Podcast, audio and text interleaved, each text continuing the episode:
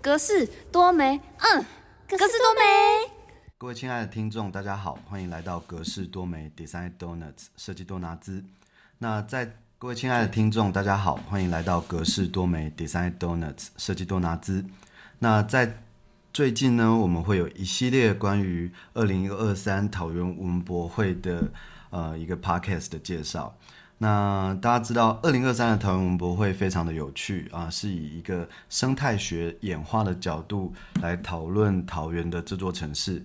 那从生态学演化的概念，大家就会发现，其实生物的样态跟物种是非常有趣的。我们把它称之为一个呃超有种的生态圈。那我们这一集的 podcast，我们会聚焦在水系种。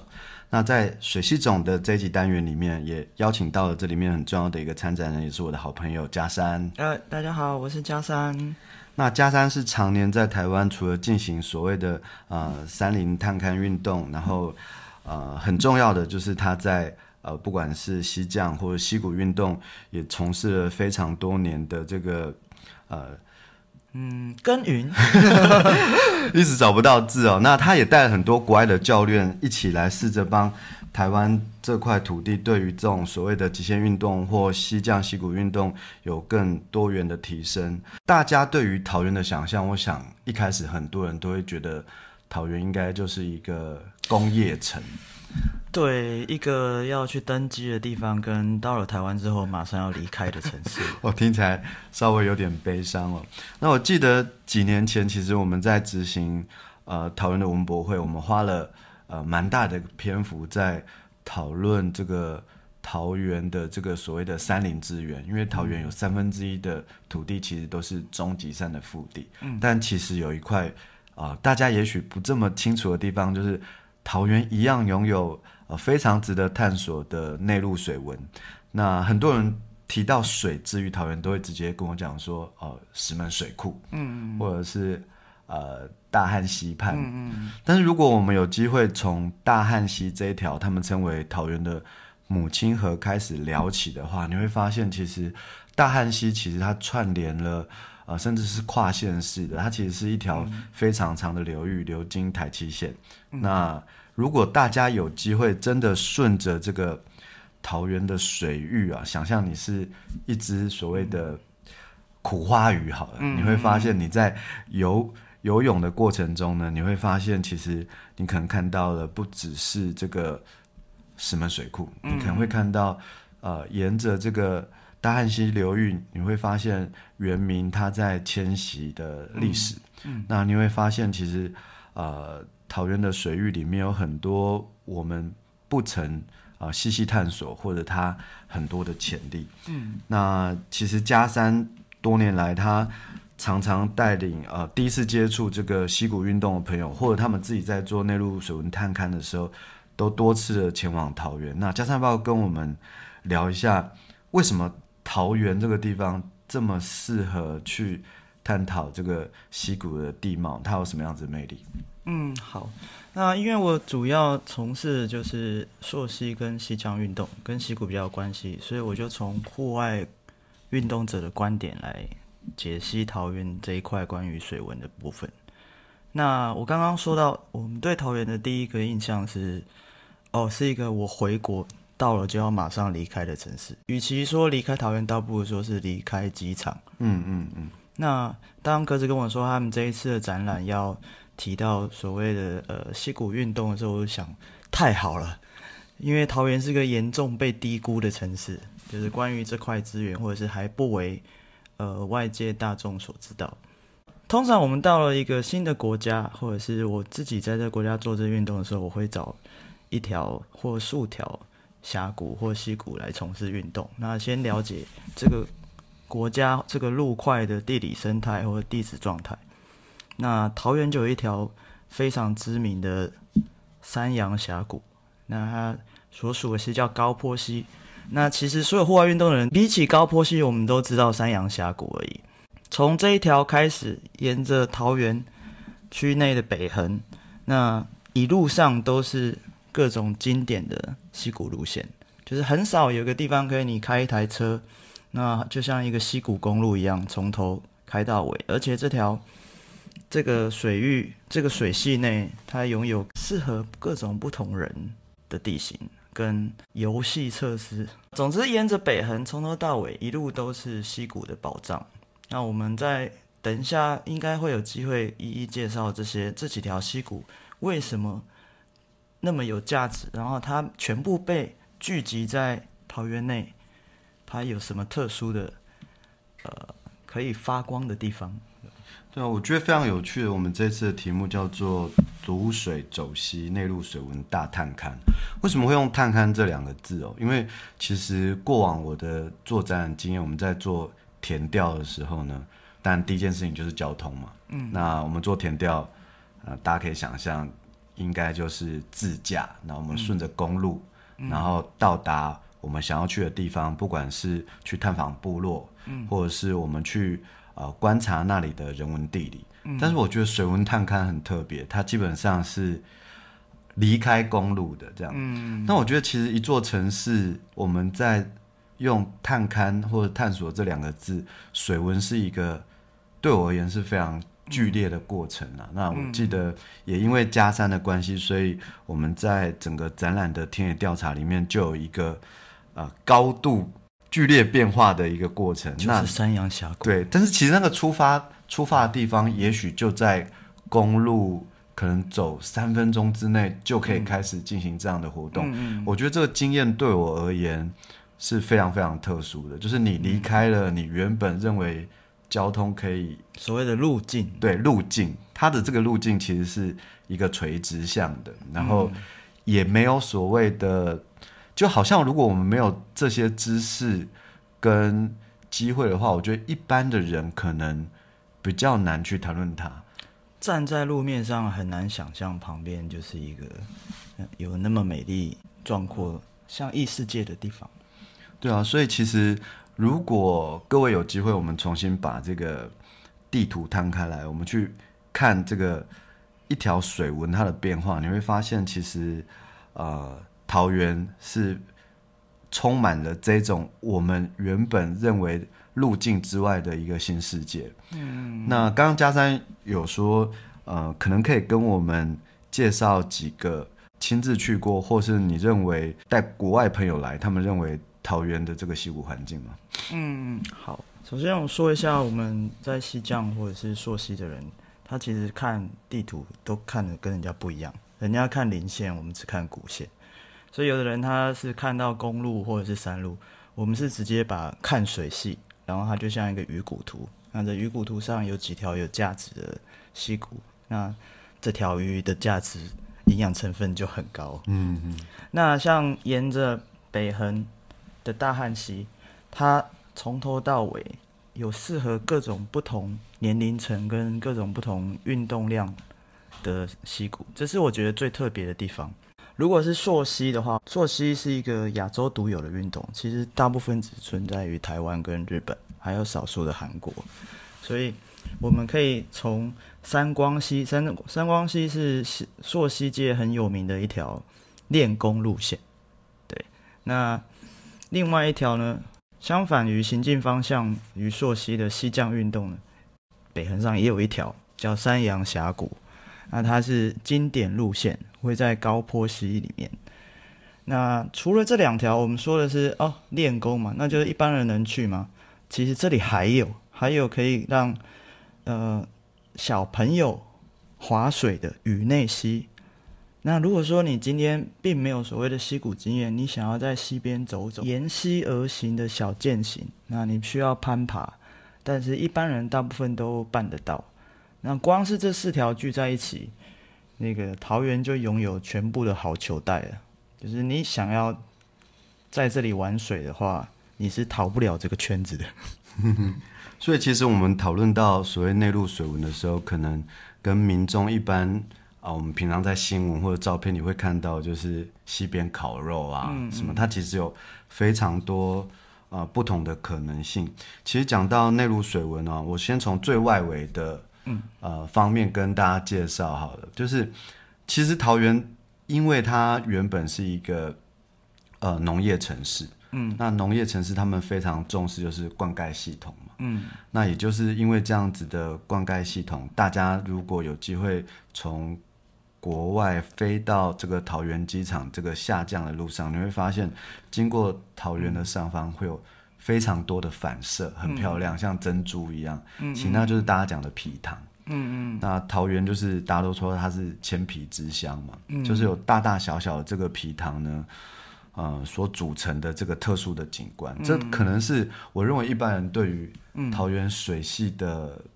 初认识了。嗯但也许到这里突然就结束了，这样子。嗯嗯那所以其实我们这次的展览很重要，就是希望借由一个有点像溯源的过程，从下游、中游到上游，带着大家以一个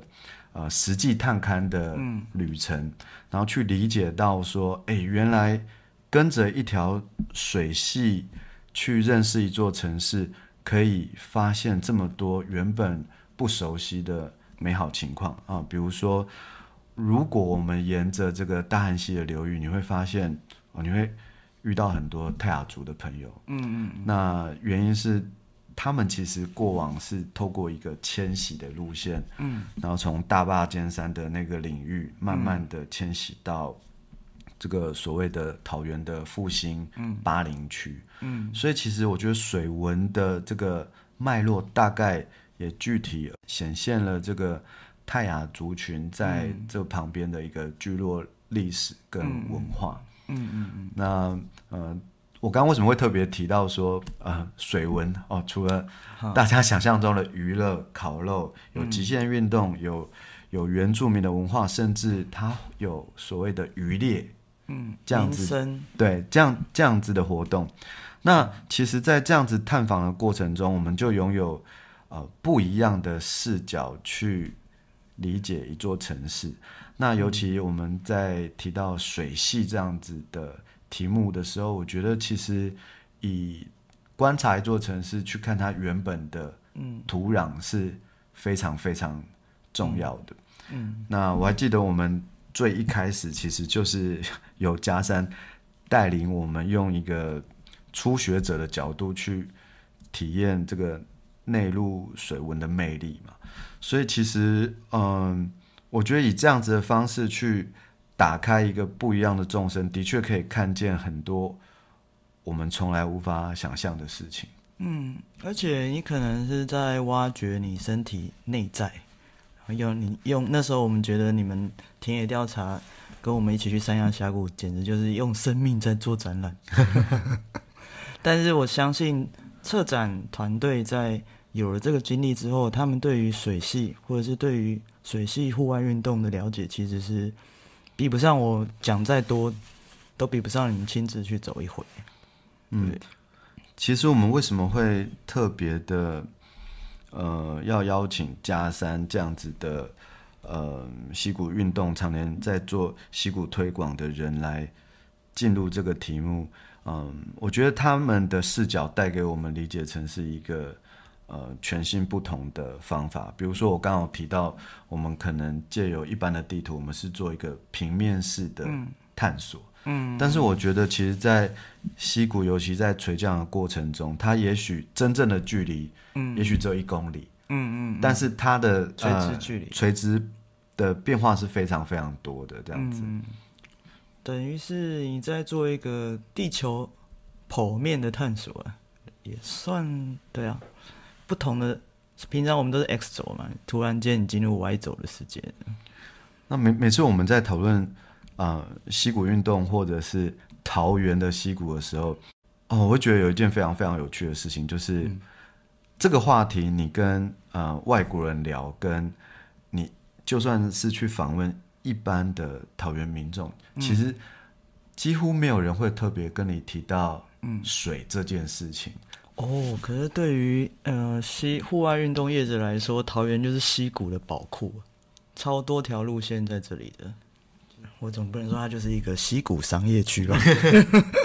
加上因为你常年其实都有邀请你的朋友来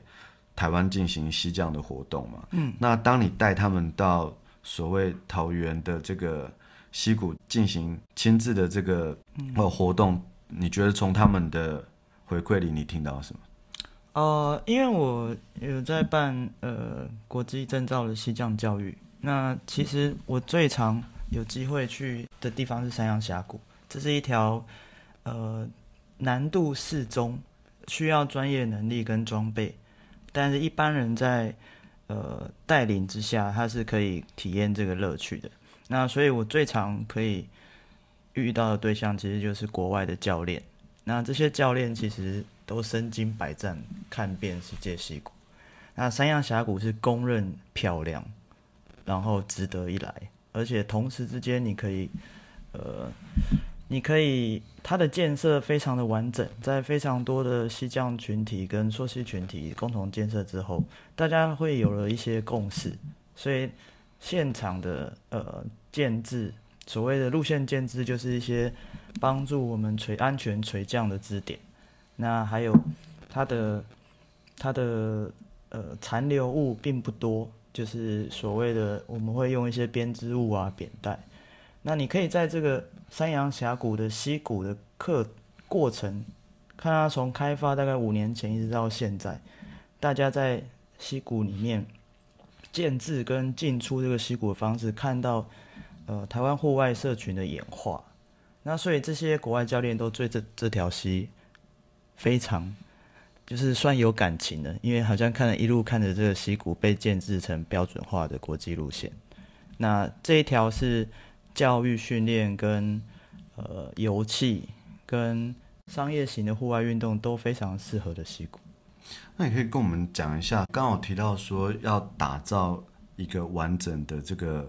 水系的探勘路线，那它需要有什么样子的前提？嗯，第一个它必须要好接近，就是你今天去溪谷里面走三小时，可是你要爬山，爬山五小时，这就这就不行。那像离开的路线，就是你进溪谷有进入路线，离开溪谷有离开溪谷路线，通常都是登山，登山爬回去，因为一路西降降到底之后再爬回去，所以我们称它这两种路线叫 approach，就是 approach 要够短。短到你不会痛苦到想忘记这次的旅程，对，然后再就是它的景观必须优美，然后最好是有很多深潭可以跳水，然后其实只要满足这三个条件，它就是一个好溪谷。那听起来，其实我们去进行所谓的呃水域的探索，哦，加山讲起来又非常的轻松哦，呃，因为溪降运动。听起来是一个一般的民众很难直接想象他就要进去的，他可能是需要教练，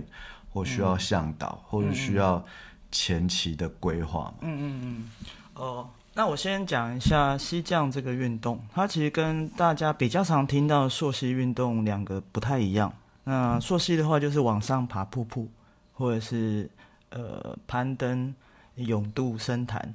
那往方向是往山顶。那西降的话是从上往下，就是跳弹或垂降。那西降这个运动呢，它可以变很快普及的原因是它在国外已经有系统化的知识跟教育。那它也很容易可以判断各路线之间的级数，就是国际间有一个客观的标准。那这个西降运动它引进台湾之后呢，它其实一开始是由呃业余者或者是呃，爱好人士，他开始开发路线。那在这其中，其实国外的商业溪降发展的非常的 popular，所以下一步如何维护这条溪的环境，这是我最近觉得有趣的地方。那一般人想要接近溪降，最简单的方式就是找一条溪要往下走。但是如果你想要，呃，在水流里面。感受的话，那你可能就需要专业的装备。那如果你没有时间，呃，累积它足够的安全知识的话，你可能可以呃雇佣呃专业的向导来带你进入。那他会判断你该不该去。我们甚至说，你花钱请专业的向导，其实只是花钱让他决定今天要不要出发。这是我觉得最重要的一件事。那在跟呃各位听众聊到很多关于桃园的这个水文，跟它因应在未来我们对于它的期待，它其实很有机会被整合成一个对于水系不管是探勘或是水文相关产业的一个很重要的城市哦。但是大家知道，其实我们在谈到愿景的时候，其实都会去思考，我们有什么方式可以慢慢的朝向这个状态前进。那在这边可以邀请加山一，你本身常年这个西降跟溪谷运动的的倡议者啊，那你也亲身投入了非常多相关的呃工作跟试探。你觉得呃，我们必须要注重什么方面，来让这样子的资讯也好，或者是推广，可以逐步的迈向成熟？诶，如果是要发展西降或溯溪运动在桃园这个区块，因为它它有着地理上的优势，就是它离我们国门非常近。如果是对国外的户外运动者，对台湾的话也是，它四通发达。然后台湾有一个举世公认户外运动者的公认的。优势就是我们有全世界第二多的 Seven Eleven，原来这个这么重要。对对对对，呃，我在那个这个访谈最后会跟大家公布第一名，你们不要急。那所以你进入山区或者开始户外运动的后勤变得非常的简单，那会有及时性。如果以在桃园这么亲近，就是以它的它并不是深山，然后它都在沿沿着北横边边。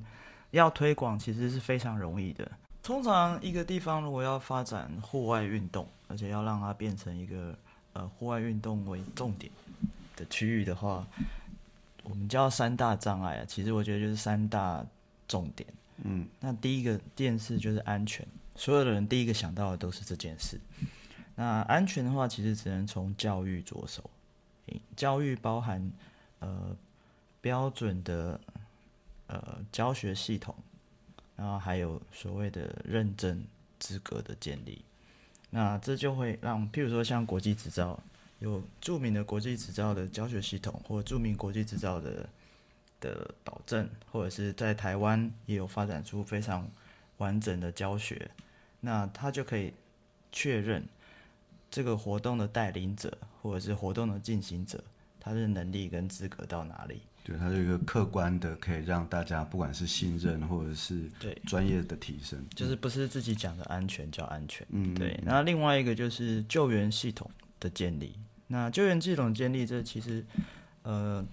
桃园也很有优势，因为这些溪全部都在北横上面，交通非常便利，所以它其实不是说呃鼓励大家去救找人求救，它指的是它的后勤其实是很容易实施的。那这就要从教育开始。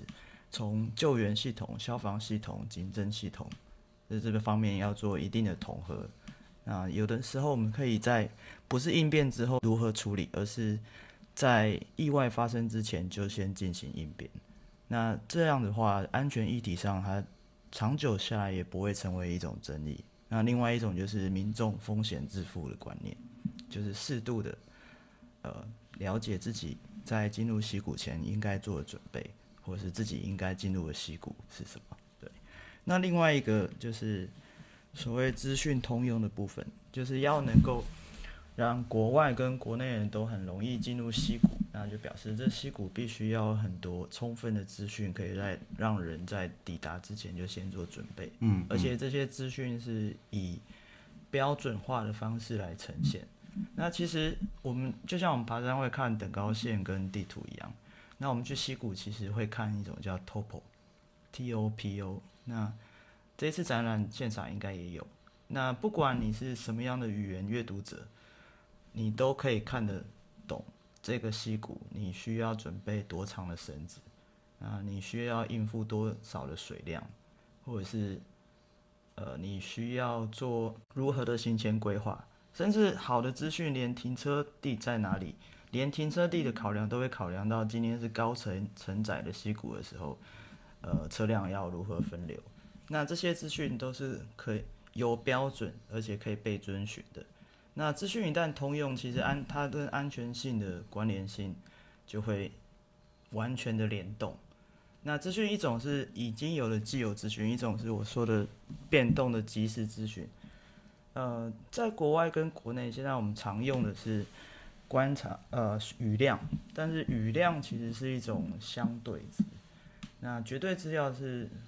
所谓的水位流量，流量这是重点。如果你去一条溪谷之前，你可以事先查询它目前的即时资料是多少的流量，流量一级几一秒钟几立方公尺的水流过。那光有这资料还不够，还必须有不同时间进入这个溪谷的人共同建立一个体感标准。那台湾现在正在建立这个体感标准的阶段。简单一点就是大家知道啊，今天流量是一百，那这条溪不用去了。今天流量是二十啊，这条溪也不用去，太干了。嗯嗯嗯，对，那就是这是资资料建立的过程。那第三个，我觉得户外运动最重要的课题就是在地。就是如何跟在地产生呃对应的连接，嗯嗯，那甚至让它成为在地的转型课过程中的一环，那我觉得这点很重要。那我觉得比较简单的方式，我自己落实的方式是，我都在每次户外运动之后尝试在当地消费或饮食，这是我的方式。那其实它还有非常多可以探讨的部分。那人文景观再加，因为人文景观不是人谈的，如果人文景观是由在地来呈现，这是最到底的。对，那但是当地要进入户外产业，它有哪些需要教育训练，或者哪些需要配套的机制跟过程？这我觉得未来还有非常多可以做的事。对，其实可以想象它自己形成一个生态系，嗯嗯然后彼此在分工或专业度的提升，嗯嗯，然后一步一步的就可以将呃所谓的这个户外，不管是西降或探勘的这个东西，成为一个在地的特色，但是同时它也具备着呃所谓的呃商业价值。而且不是封闭性的，是在地跟外来者之间，它可以产生一种流动，就是关于资讯的交流或技术的提升，这个流动性都很重要。嗯嗯嗯。所以现在这个集水区的资料库是够你们在从事西降活动的基础资讯吗？不够，不够。要就像我刚刚说，体感体感资讯必须要可以是必须要可以累积。那再来呢，就是水位站它开放的资讯也不够。哎，历史资讯其实每年你去买水文年报都可以。可是如果你不是从事长期探勘，必须知道长期的历史变化的话，通常我们要有即时资讯。咨询资资讯是从验体，就是水坝，嗯，尤其是电力公司，它的它所取出来的截面是比较精准的。那某部目前台电辖内的电力公司资讯水坝，是我们都要靠人工去问。对，其实我们也在等待这个开放。嗯嗯嗯嗯，那其他的就是水利局、水利署的开放的水位站，那其实他们资料已经全部公开了。但是你知道，只要是有水坝，表示那边有很多落差，很多落差跟铺水一定比较好玩。所以水坝资料在这边呼吁，赶赶快拨辖下部门做给他们这个业务。OK 啊，希望呃我们的这个 Podcast 就可以呃多方面的听众，然后大家可以一起把这个桃园的水系资讯建立起来。嗯嗯。那在这边可不可以也请嘉山呃以一个呃初次要探访桃园水文的人，可否再帮我们依照这个轻级、中级跟难度，然后你建议的对应的几个比较标准的溪流，然后他们可以看到什么？啊，OK，油气级、训练级跟体验级。那其实我们可以在这展览里面看到所谓四大金刚，像呃所谓的油气级就是宇内溪，宇内溪有个很长的滑水道，那非常漂亮，那离停车处只有一分钟。所以所谓的这个油气级是完全不需要带溪降设备就可以。完全不需要，完全不需要。那可能带个彩虹马、救生圈可以去划水。对，那什么叫做滑水道呢？我相信一般的还没有经历过这个呃溪谷运动的朋友可能想象滑水道就是像八仙乐啊、园，以前这样子一个人工的，那自然界也有，对不对？自然界蛮多的，对。那我们叫 slide，就是直接滑下去看，然后看你的时速啊。但是我刚刚说的不用携带任何装备，不包含不用带救生衣，嗯，这点还是必须要在节目里面宣导的。那与内溪就是我们说的幼幼班路线，那另外一条是保利苦，就是你今天想要看瀑布，但是你不想沾到水，那你可以去爬保利苦溪，那它就是所谓的高义瀑布群，它是可以用一个有点类似 hiking 的方式，还可以用 hiking 的方式，然后去瀑布的不同层。那我们提到那个瀑布群啊，可以跟我们形容一下那个瀑布群的景观。有难呢，请大家在展区左转走二十步，然后 然后再右转，你就可以看到了。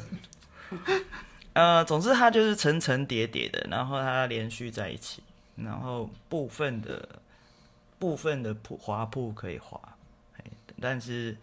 滑瀑要滑瀑跟要跳水，其实都有一些嗯溪降或者是溪谷运动必要的先决条件。就是你在滑任何瀑之前，嗯、都要先潜水到底下的深潭看里面的东西，这是一个铁则。嗯嗯，对，这边同时要做一下宣导，不然讲的很开心。这样，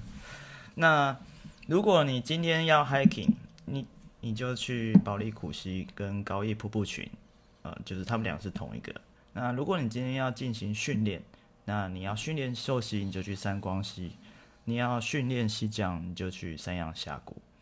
啊，对我们而言，这条路线就是北横这一这一群路线，它满足了我们很多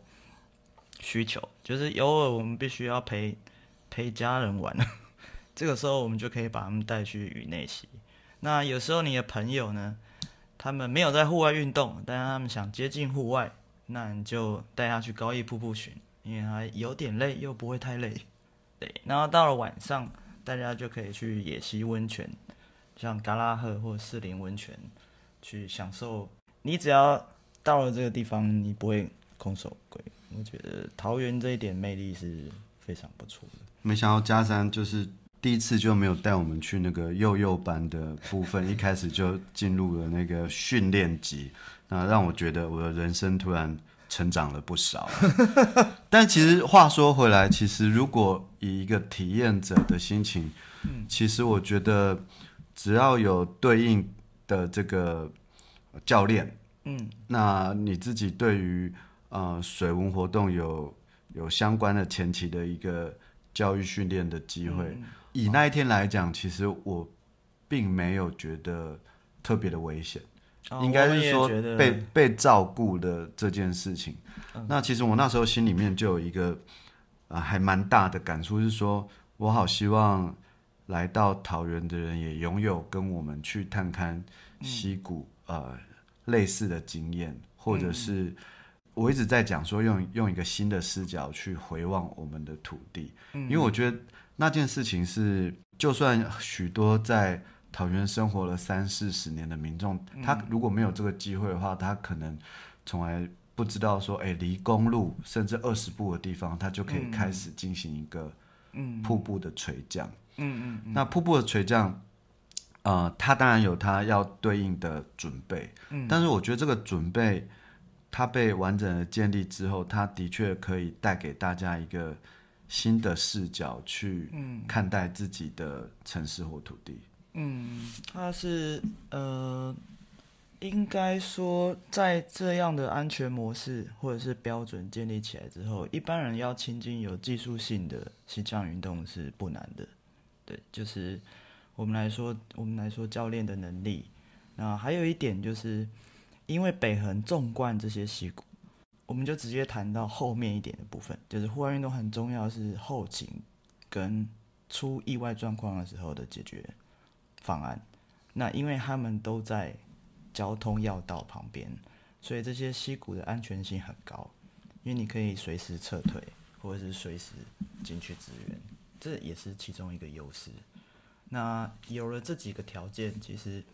大家可以尝试看看，像山羊峡谷，我虽然说它是训练溪谷，但是它其实也是一条很美的商业路线。嗯，大家可以去找呃合格的向导，然后请他们带领。我比较好奇，你上次去山羊峡谷的时候，你最喜欢的部分跟你最害怕的部分？呃，如如果以一个新鲜人哈、去从从事所谓的西江运动这件事情，当然第一个就是我刚刚讲的，就是说我没有想到看风景这件事情是有这样子的形式。我我还记得那时候在跟嘉山讨论所谓的这个户外运动，他有用负海拔这个概念在讲，那那时候我就还蛮能理解，因为平常我们呃我自己啦比较常接触的是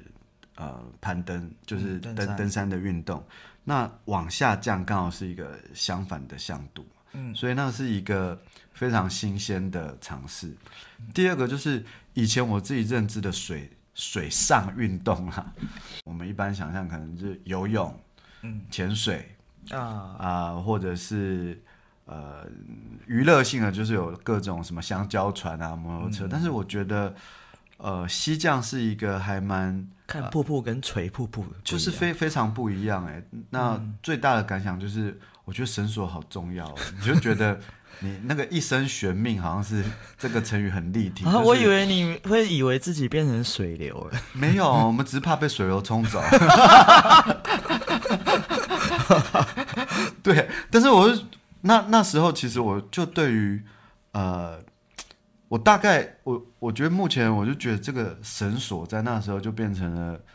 已经超越那个绳索这两个字，它就是你生命的延伸的感觉。啊，生命线，对，所以所以其实我们会非常呃非常专注在自己跟这个器器物之间的关系啦。那第二个当然就是会发现，其实因为呃从事这个西匠的运动，有一些基础的知识是非常重要。比如说那时候教我们用手势，因为溪谷的声音很大，嗯，所以必须用手势来做沟通，然后让你前面的人确定你的状况是 OK 的，然后哪时候换下一个人。嗯，那除此之外，当然就是有几个你如果没有从事这项运动，你可能无法感受到的体验，比如说，嗯，跳弹呐、嗯，对啊，那时候感觉就真的有一种，哎，就是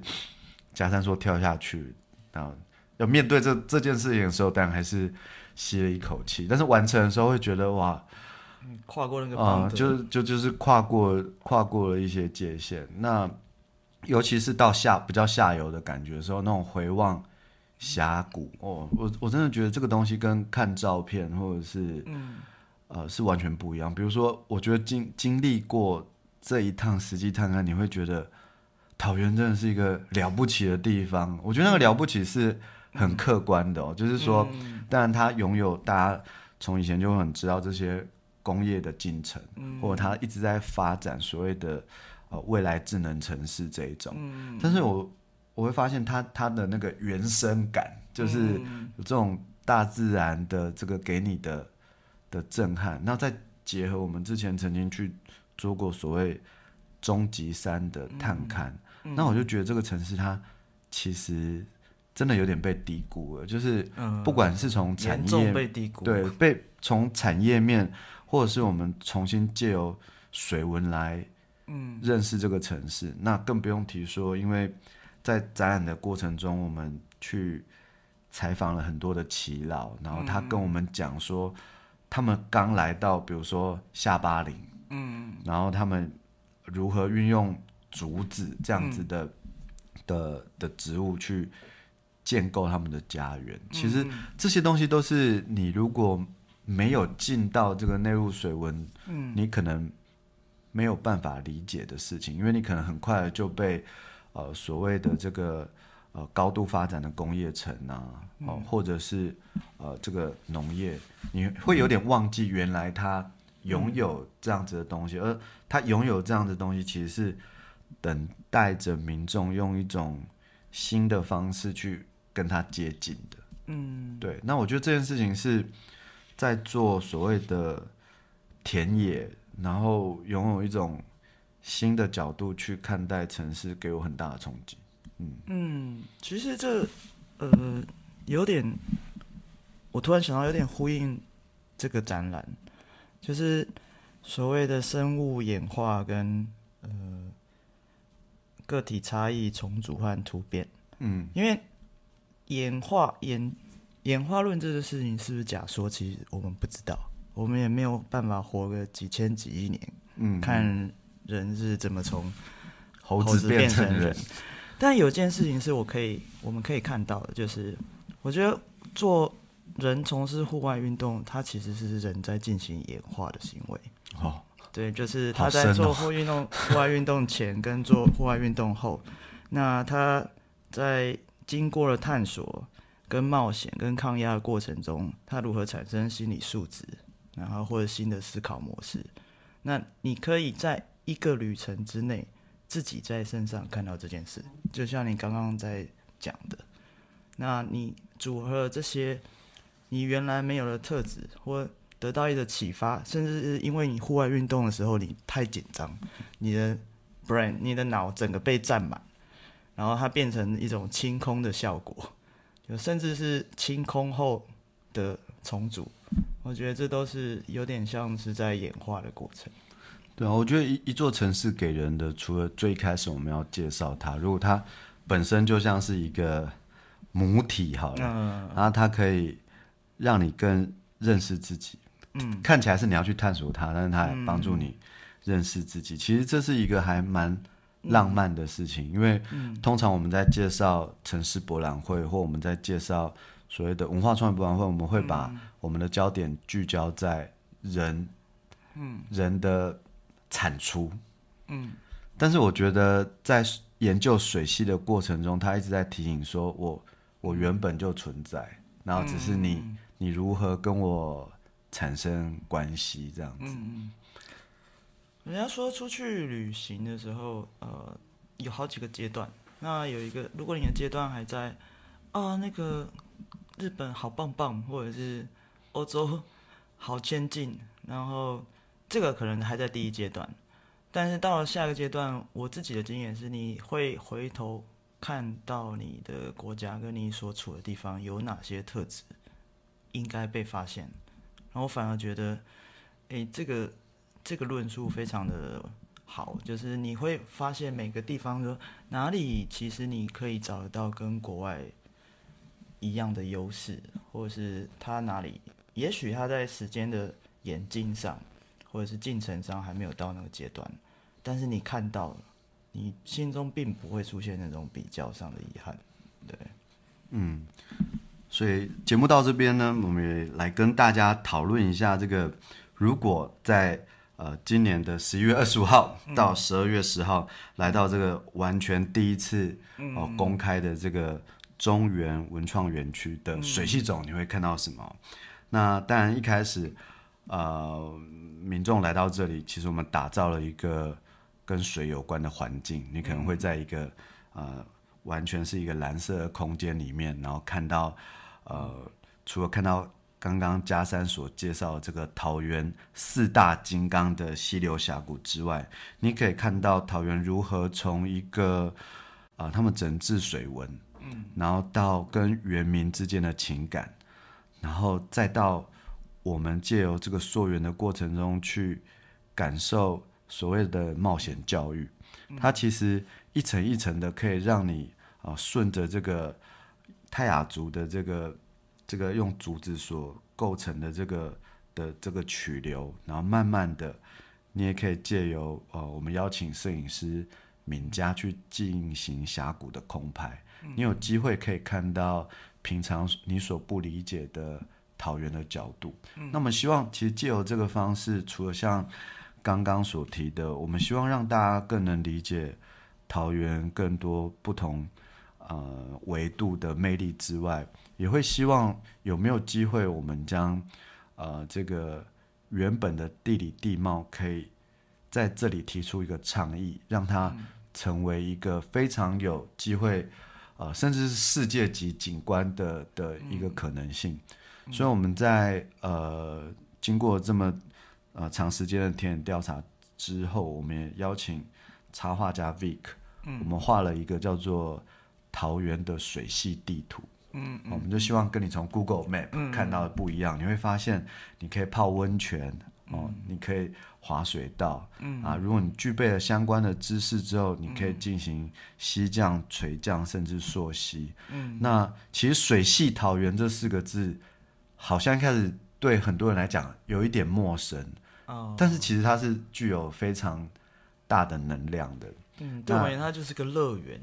对，那有趣的就是说，哎，这个乐园很多人可能还不知道它有这样子的可能性，可以成为一个水系乐园呐。嗯，那我们就会希望借由这个展览在，呃，不管对于这个西江运动身体感的这个探索，或者是我们对于呃原民文化在这里的历史变迁，那甚至为什么桃园会有皮汤的组成，我们用水这件事情，啊、用一个新的姿态去凝望这座城市，这样子。嗯，那像刚刚提到的，如果在未来，呃，我身为一个外国人，那今天如果我马上在网络就可以查到啊、桃园八种。出了机场就可降。接近水的方式，而且是具有这些中英文非常好的流通资讯的话，其实我觉得很多人都说台湾的这个高山绝对是一个值得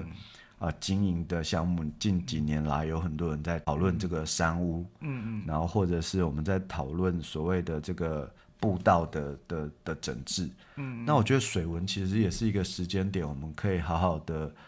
去思考这样子的产业，呃，如何有机会可以，比如说融合呃地方的一些魅力。嗯，像我觉得，如果我今天除了西降四到六个小时结束之后，有个非常棒的民宿，嗯，然后我也可以体验当地的风土饮食，嗯，然后我可以跟大家讨论说。诶，也许隔天变成爬山，它等于是一个水陆双栖的一个套装桃行程园绝对有条件变成户外产业的聚落。大家听到这边，呃，我可以揭晓大家刚刚心中的疑问了。全世界便利商店最多的国家是韩国，遥遥领先台湾跟日本，第三名才是日本哦。韩国每一千六百多个人就拥有一家便利商店，那台湾大概是两千一百一十八的样子，日本要两千六。大家可以去查相关数数据。我今天才知道加山是 Seven Eleven 的那个资讯的考古者，这样没有没有，便利商店便利商店，这个不能为单一厂商广告。是是是是是。